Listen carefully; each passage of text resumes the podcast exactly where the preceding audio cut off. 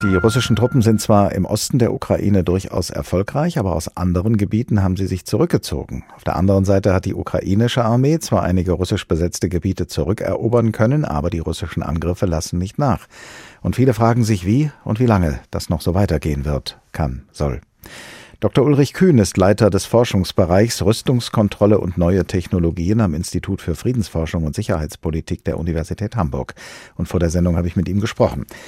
Herr Dr. Kühn, am liebsten wäre es der russischen Seite sicher gewesen, den Krieg zügig mit einem Sieg über die Ukraine zu beenden. Aber könnte nun, nachdem das nicht geklappt hat, auch ein langer Krieg für Russland von Nutzen sein, nach dem Motto, die Zeit arbeitet für den Angreifer?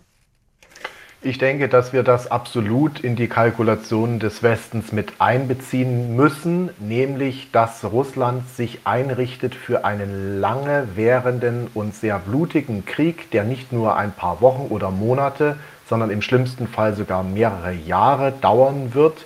Russland hat noch einiges, was es militärisch nachlegen kann und was es bisher in diesem Krieg noch nicht gezeigt hat.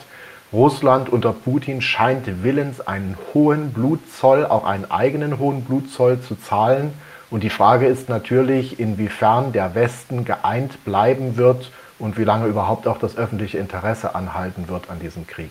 Es gibt einige, die sagen, dass Russland einen sogenannten Abnutzungskrieg führe. Was genau bedeutet das?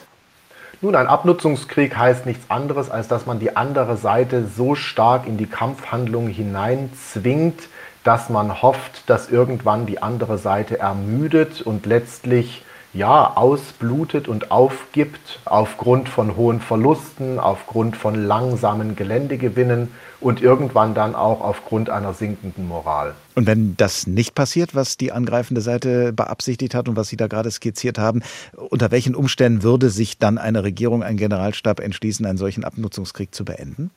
Ja, das ist die gute Frage. Also das fragen sich natürlich in der Ukraine und im Westen alle. Also im Grunde die Frage, wann wäre Putin bereit, von seinem Maximalziel, also die komplette Eroberung der Ukraine, abzurücken und sich vielleicht auch mit einem Teilerfolg zufrieden zu geben, beziehungsweise wann ist der Herrscher des Kremls eigentlich bereit zu sagen, jetzt schweigen die Waffen, ab jetzt wird verhandelt.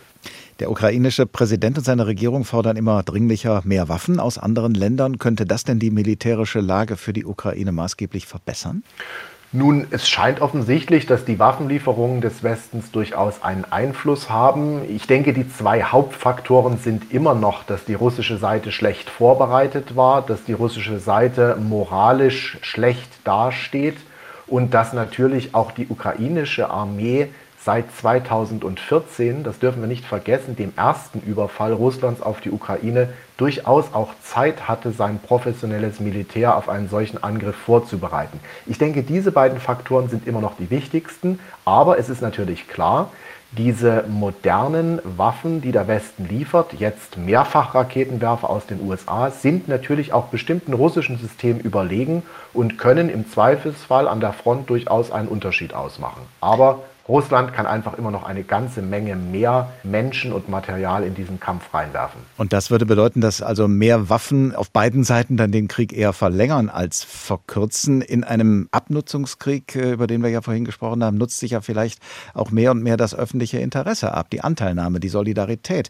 Besteht dann unter Umständen die Gefahr, dass die internationale Unterstützung für die Ukraine allmählich nachlässt, dass vielleicht irgendwann mal gefragt wird, warum so viel Geld und so viele Waffen geschickt werden, wenn doch kein Sieg in Sicht ist? Ist?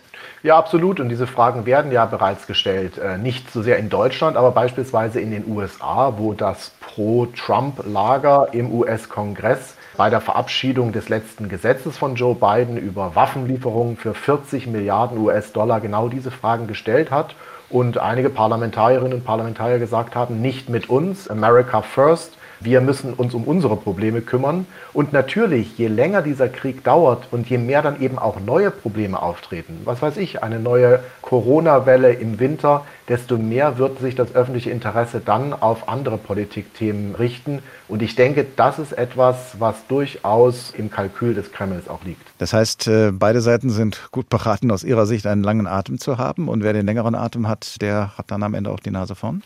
Nun, das wird aus jetziger Sicht so sein. Es sieht danach aus, dass dieser Krieg sehr lange dauern wird. Auf der anderen Seite gibt es vermehrte Stimmen in den USA, beispielsweise auch von dem ehemaligen Außenminister Henry Kissinger, die sagen, in den nächsten zwei Monaten muss dringend eine Verhandlungslösung her, denn ansonsten besteht die Gefahr, dass dieser Krieg eskaliert, vielleicht sogar über die Grenzen der Ukraine hinaus.